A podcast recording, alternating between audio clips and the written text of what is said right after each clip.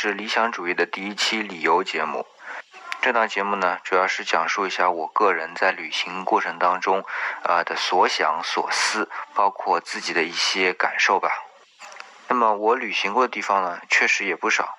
不过呢，有很多的地方啊，都已经时间相隔比较远了，现在要需要一些回忆。那么就从我最近的一次台湾的旅行开始说起吧。大家在开始啊，可能也听到了一些海浪声。这个海浪声啊，就是我在宜兰的海边呢录下来的。那么大家都知道，宜兰呢是在台湾岛的东面，所以呢，这个海浪声啊是真正的太平洋的声音。那么这次在台湾呢，我主要是待在台北为主了。那去了一次宜兰，看了一下海，那然后又回到台北。那么这次旅行呢，我是在这近期的各种旅行当中啊，感触颇深的一次。所以为了能够全面的理解我这一次呃的各种感受呢，我想在这个节目的刚开始啊，先大致的介绍一下台湾的各个方面的一些情况。那这些情况呢，有助于我对于后面的一些情况的表述的理解，就算是一个铺垫吧。那么，先来描述一下我们台湾的一些经济的情况啊，因为对于呃人的一些性格的养成，呃经济状态其实是很重要的一个方面。先来看一个数据，就是人均 GDP。我这里呢，主要是想啊，嗯，用比较之前的一些数据，呃，比如说我这边就摘录的是二零零七年的一个人均 GDP 的数据啊，因为呢。呃，现在的台湾的人的一个性格的培养，一定是前几年他的一些经济环境所造就的，而不可能说是最近的一个经济环境就立马会对人的一个呃性格啊，或者一个地区的一些人的性格啊造成影响。所以呢，我想说，二零零七年，那么二零零七年呢，台湾的人均 GDP 呢是一万六千七百六十八美元。这是一个什么概念呢？基本上我们有一个划分，就是说，当人均 GDP 到一万美元的时候呢，这个地区就属于发达地区或者发达国家了。那么，所以根据这个数据啊，大家就知道台湾大概是属于一个什么样的状况啊。那么讲过了零七年之后呢，我们再来看一三年的一个数据。一三年的数据呢，这个时候啊，台湾的 GDP 已经是两万零九百三十美元人均的啊。那这个程度已经是非常高了。那么我们像回头往前看啊，二零一二年是什么情况呢？是两万一千美元人均 GDP。那说明呢，台湾它的人均 GDP 啊，从二零一三年回看二零一二年来说是有所下降的。那么纵观呢，呃，整个台湾，我们从光复之后整个台湾的人均 GDP 来看呢，有两个时间节点是。呃，向后退的一个呢，就是二零一二年到二零一三年，另外一个呢是二零零一年对二零零零年，也是一次负的增长。那么我们说什么时候台湾的经济就个人人均 GDP 是到了呃一万美金呢？差不多是一九九二年吧，如果我没记错的话。也就是说，从一九九二年开始，那我们的台湾地区啊，它已经。是经济水平已经相当高了，差差不多相当于发达国家的水平。那么我们很多时候衡量经济啊，都是用 GDP 的，但是在这里我就用人均 GDP。为什么呢？因为台湾这么一块地方，你当你当然可以说它的 GDP 很高，产值很高，曾经是大陆的多少多少倍，对吧？但是呢，那。因为各种原因不同嘛，你不能说只是用 GDP 来衡量。那么人均 GDP 呢？你来看一个人个人，呃，平均到每一个人他创造的 GDP 有多少，就能够知道这个社会的富足的态势。如果你反过来说，我们中国。呃，它的 GDP 有多高？确实，我们现在从呃总量来说已经很高了，世界第二。但是人均 GDP 有多少呢？我们人是不是感到富足呢？那显然是不行的。所以我在这里啊就选用了人均 GDP。那么另外一个我们去衡量人民的生活水平是不是高的一个指数呢，叫做恩格尔系数，就是啊，我们在所有的收入支出当中，呃，食物所占的比例是多少？这点是很有感触的，对不对？我们收入再多，哎，我必须要花的那些是吃的，我吃的花掉，哎，我基本上全花完了。那么你的生活其实也没有多大的呃感受，去感受到幸福或者多余的呃财产去做一些你想要做的事情。所以恩格尔系数其实呃也很重要的。嗯，在这里呢，我摘录了一下，二零一二年啊，这个数据不是很远，当时呢。台湾的城市里边的恩格尔系数呢是百分之二十二点五六，农村呢是百分之二十四点五五。那么我们做个对比啊，我们中国大陆这里城市的恩格尔系数呢是百分之三十六点二，农村呢是百分之三十九点三。哎，这个。已经很明显了吧？那么我们再说一个比较发达的地区啊，就是我们上海。上海当然没有农村的指数了，它只有城市的指指数是多少呢？三十五点四七。那么从这一点呢，也能看出台湾人民他的生活质量相对啊是会高一些的。好，我大概呢是只用了两个。经济的指数来描述一下台湾的总体经济，当然还有许多了，呃，我这里就不多说了，对吧？那么对于台湾的了解，除了经济上，当然最重要的是一些地理上的，毕竟气候啊什么对于人文的一些影响也是相当大的。好，那么台湾的地理呀，它是这样的，基本上呢，北回归线，因为它是在我们北半球嘛，北回归线是。穿越整个台湾岛的，那么基本上呢是从嘉义那儿就穿过去了。所以啊，穿过去之后，我们就可以很明显的觉得，台湾其实分成两个气候，一个呢，呃，偏南一点的，就是北回归线以南的，是热带季风气候；那么以北的呢，就是副热带季风气候。哎，不要去小看这个回归线啊，北回归线、南回归线，这个回归线以内的，我们称为赤道，对吧？热带。那么它呀是有机会是太阳直射的，也就是说正中午的时候你是看不见自个儿的影子的，正正好好呈九十度晒在你头上的。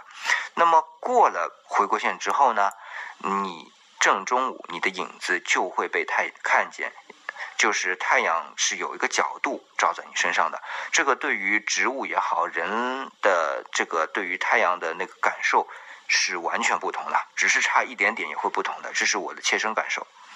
那么正是因为这样，它这么一个小小的地区又是连通的，然后呢又跨越了两个气候带啊，所以它的植被非常丰富。其实不光是这个，造成植被丰富的另外一个原因呢，就是它的海拔。因为大家都知道，就是根据气海拔的不同，它的气温是有变化的，越高呢就温度越低。呃，海拔越低呢，就温度越高。那么台湾呢，它的地貌啊，主要是以丘陵山地为主。那么最高的叫玉山主峰啊，差不多是三千九百九十七米，那差不多快四千米了。所以呢，它的海拔落差比较大呢，植被也比较丰富，生物多样性其实在台湾这里是很多样的。这其实从另外一个角度呢，造成我们这个原住民啊，其实。是他们整个生活的地区状态有所不同，对于我们这个后来我待会儿会说的本省人啊、外省人啊、原住民啊之间的这些交融，呃，怎么样产生是有有作用的啊。那对于台湾来说，还有一个呃会引起呃一个地区的人他的性格变化呢，就是呃灾害。那么台湾呢，其实它的灾害是挺多的。大家都知道，因为它是季风性气候嘛。首先一个就是台风，我们都知道啊。另外一个，因为台湾的在板块上啊，它是亚洲板块和太平洋板块的交界处，这有点像呃日本啊，就是所以呢，就是说它容易地震。那么它的地震频次是怎么样子呢？我摘了一下二零一零年的数据啊，当时二零一零年我国能测到的全球的五级以上的地震是一百三十六次。那么在我们中国呢，二十六次。那台湾有多少次呢？这二十六次当中就有十次。所以说啊，台湾一年当中五级以上的地震，在二零一零年就有十次之多。那么五级是有感地震，对吧？大家都比较清楚了。那么对于呃人们的生活是不是有影响？其实还有个概念，就叫烈度。这个烈度呢，就是说地震对于呃地面的一些破坏程度。那么它和其他的关其他的呃因素有关，比如说它震源的深浅。那震源上方它的地质结构啊，对于整个烈度有比较大的影响。那么讲到这里呢，我顺便加一个概念啊，就是台湾岛和我们大陆的大陆架是连通的。那么这个概念呢，基本上可以为后面我讲到的，就是呃石器时代的原住民怎么过来的，怎么样发展的，是有些帮助。另外一个呢，就是啊政治上的一些原因了，那我就不多说了。好。呃，讲完了地理，讲完了经济，对吧？那么接下来肯定要讲的一个就是台湾的历史。那历史呢，我们不多讲啊。呃，其实台湾的历史，大家可以从很多的渠道都是能够看得到的。那么我这里就大致的捋一下，大概是怎么样个情况。呃，先从荷兰统治时期开始说吧。当时的荷兰呢，它是由一个叫东印度公司的来殖民的。哎，这位东印度公司大家很熟悉啊，好像是印度的，是英国的，对吧？但其实不是，就是东印度公司啊，荷兰也开了一家，后来英国也开了一家，而且好像后来荷兰还把东印度公司还卖给了呃英国，所以英国的那东印度公司啊，其实就把两家都并起来了。那么它是由公司东印度公司当时是殖民，有很多的那个呃殖民者呃开船到后外面去开拓了一个地方之后呢，啊。然后在在荷兰本土注册公司就叫东印度公司，那么在这边做殖民的。那么要说明一点啊，就是当时的台湾呢，这边的汉人数量是极其少的，而且呢，它主要是集中在台湾的南部，这和我们今天概念不一样啊，好像大多数的呃原住民是在南部，而北边是呃我们的外面来的人，但其实当时主要是在。汉人主要是集中在台湾的南部，因为南部才开垦过嘛，呃，适合住人。北部基本上都是当时都是森林啊、呃荒野啊这些的，不能住人呐。这是后来才建设的。那么东印度公司啊，荷兰东印度公司在台湾呢统治了差不多是三十八年，也就是一六二四年到一六六二年。那再往后啊，大家就很熟悉了。呃，韦小宝里边也说过了，对吧？就是郑成功。收复了台湾，那么郑成功呢？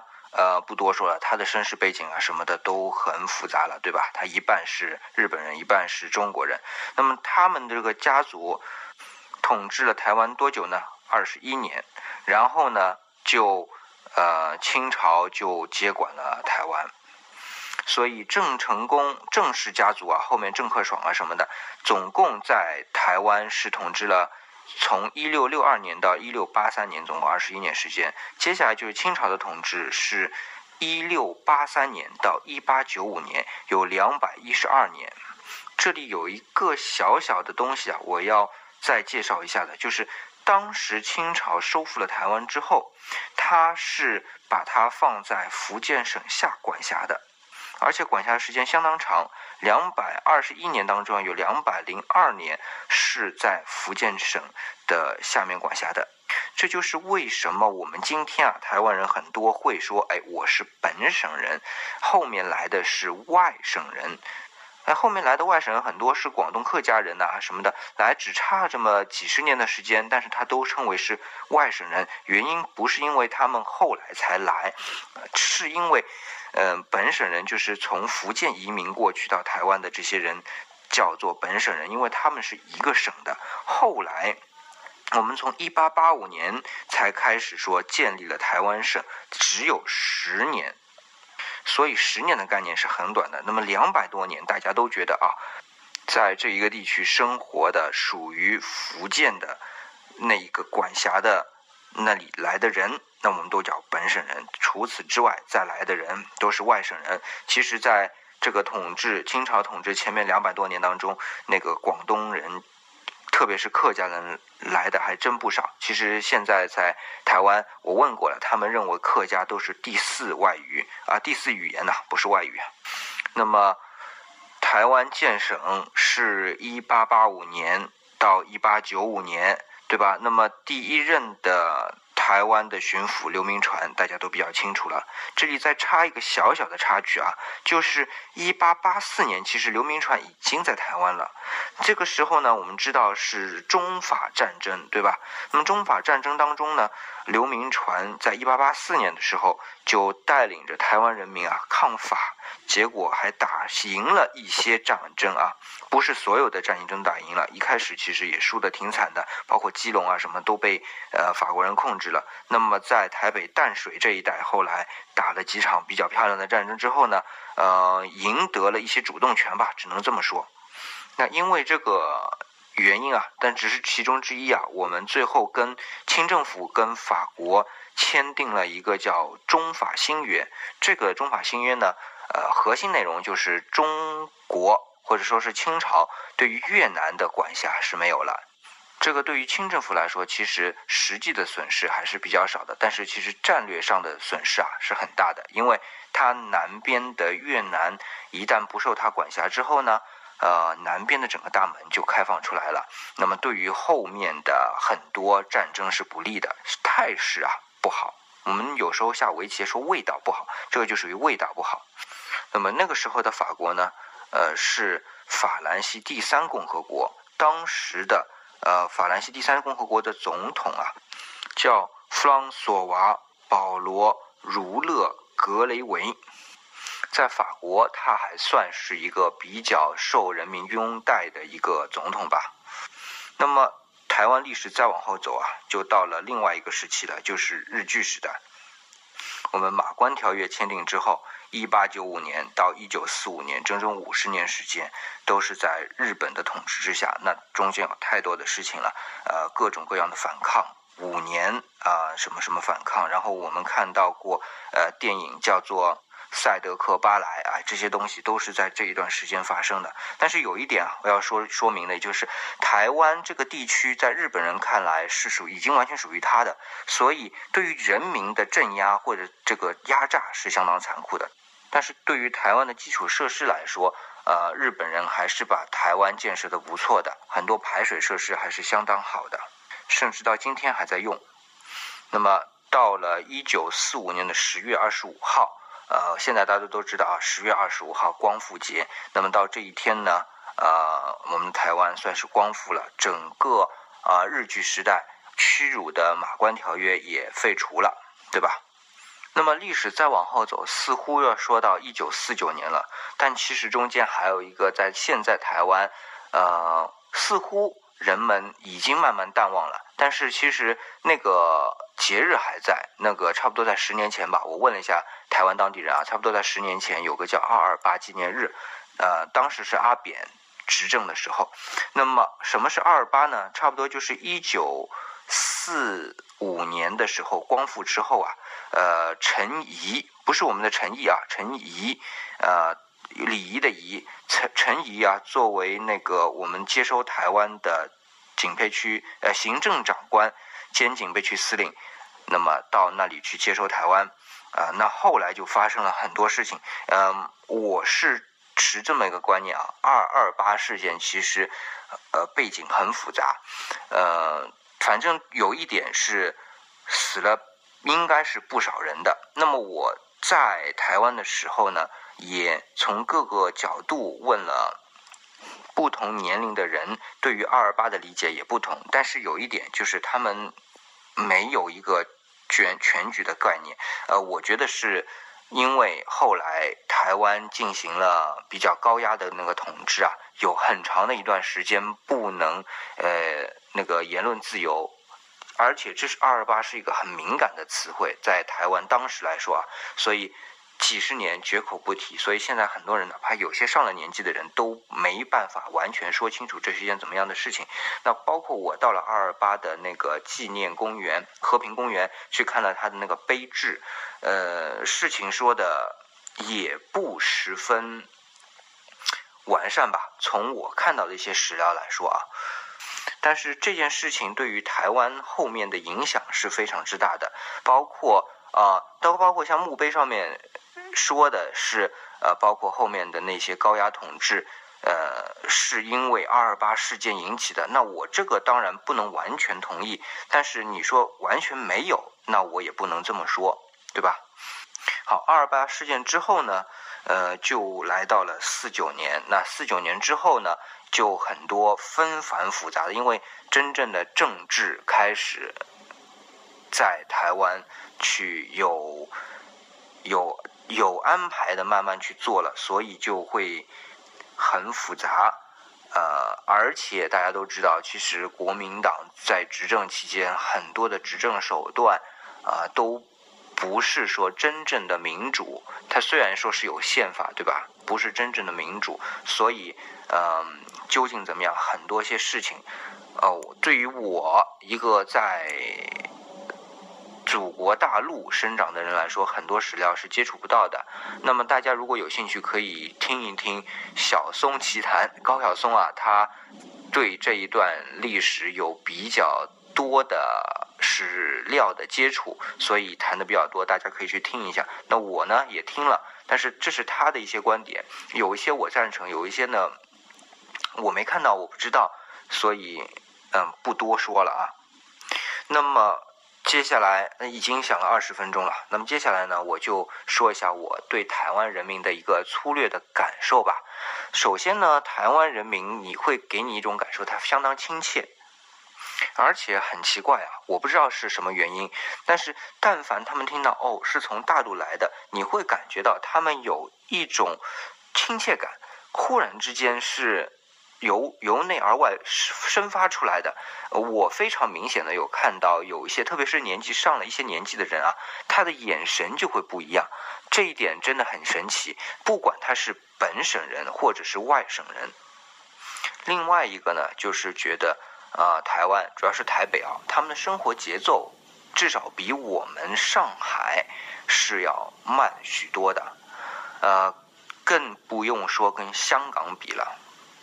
然后呢，就是物价，物价总体来说啊，跟现在的上海比肯定是低的。呃，我问了一些人，差不多四五十岁、五六十岁，包括我也问了两个老奶奶，差不多是七十几岁、近八十岁的人，他们以前一直来来中国大陆，他以前觉得啊，台湾的物价比大陆贵，但是近几年他们自己都觉得大陆的物价上去了，比。台湾的要贵，这点我确实也感受到了。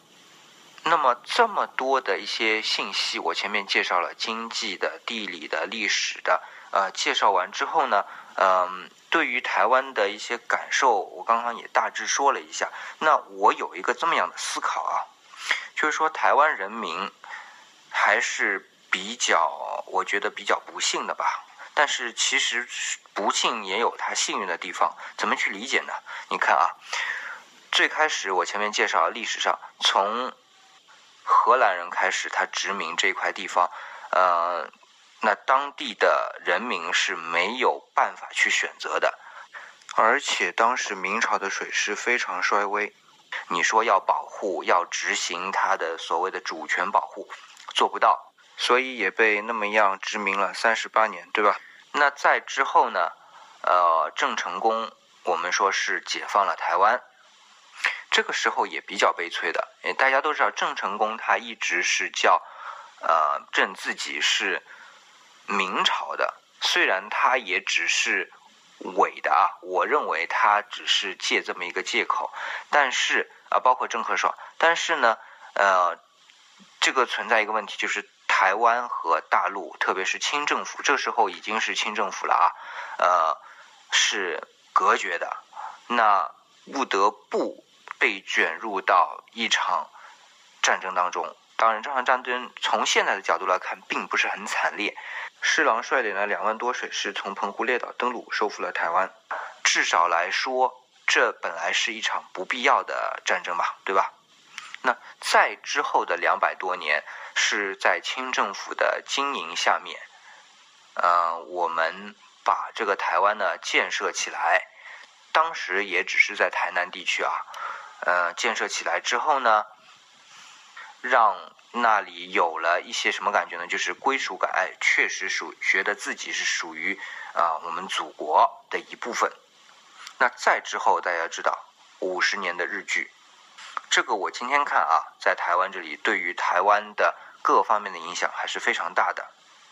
而且日据时代啊，对于台湾的人民，特别是汉人、汉人，呃，包括那个本省人和原住民啊，呃，在台湾的统治下比较痛苦的，我觉得是年纪大的那一代人，呃，他本身接受的是呃我们民族的一些教育，但是日本人占领之后呢，他非得要灌输他的日本的这种思想。这个对他们那个思想的那个冲突啊是非常大的。那么你说年轻人从小就接受日本的这种教育呢？那他接受起来也比较快，而且没有原来的一些呃疙疙瘩的东西在一一起，他没有这种冲突，容易接受一点。那可能如果没有光复的话，他可能慢慢就日本化了，对吧？这个也是实在的说法。但是呢，不管怎么说啊，台湾地区的人民他的所有的这些选择，他都不是自主的。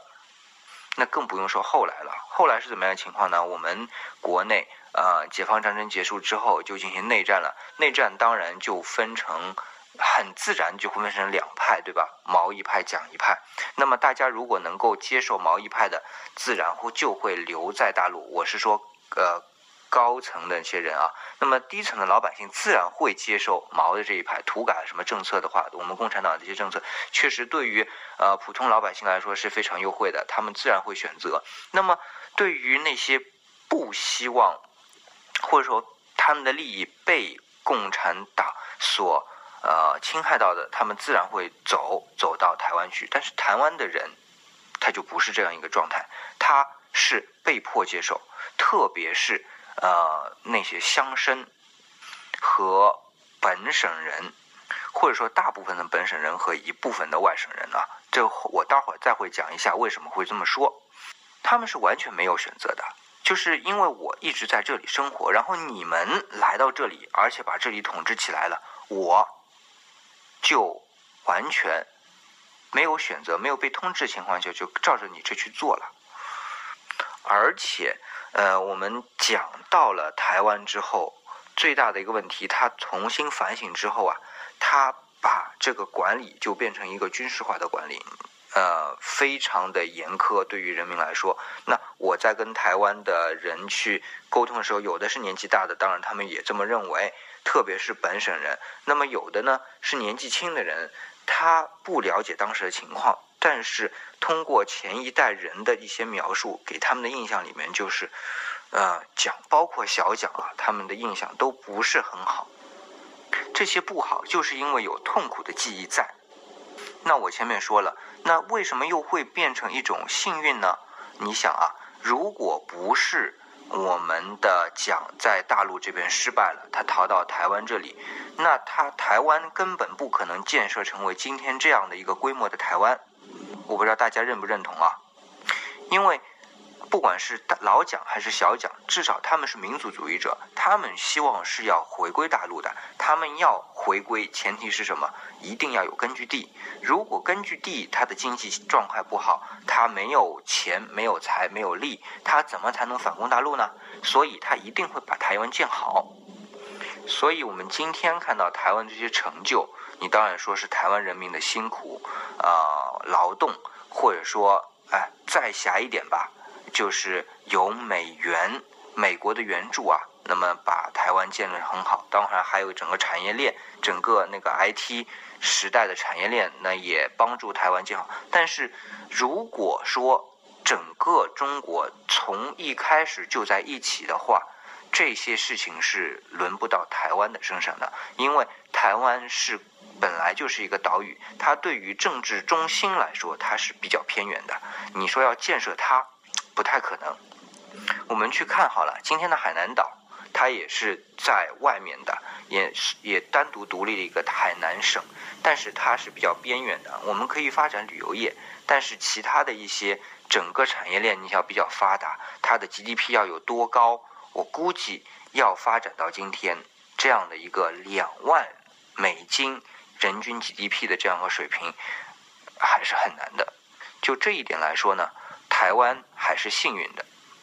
那么讲完了这一些之后啊，我再补充一下前面我讲到的一个内容，就是一直讲到的啊，本省人、外省人、呃原住民是怎么样去分，对吧？前面呢，我讲到了是一个历史渊源。那么在台湾当地，原住民很明显了，就是在台湾当地，呃，通过自己的漫长的一些岁月发展起来自己的文明的这一个部族的这些人民，我们就称他为原住民。那本省人呢，前面我已经说过了，这就不多说了。那么外省人分成两部分，第一部分也是在清朝的时候从广东。那边移民过来比较多的是客家人啊的这一部分，他们就认为是外省人，因为已经不是福建省管的这部分人嘛，对吧？那么另外还有一部分外省人呢，就是四九年之后跟着老蒋啊一起来到台湾的这一部分人啊，中间有军队，有随军家属。还有一部分人，就是当时有一些产业啊，从大陆挪到台湾来，或者是是美元，就美国人援助台湾的时候，从啊大陆调了一些机械师啊，呃，或者是技术人员，这些人呢来到了台湾，他们或者是带着家属，或者是没带家属，不过多数是没带家属就来到了台湾。那么他们呢都是啊外省人。那么在当时啊。外省人，四九年之后，我是说，那么他们是有比较绝对的什么呢？受教育的权利，而且呢，也比较他们的待遇也比较优厚。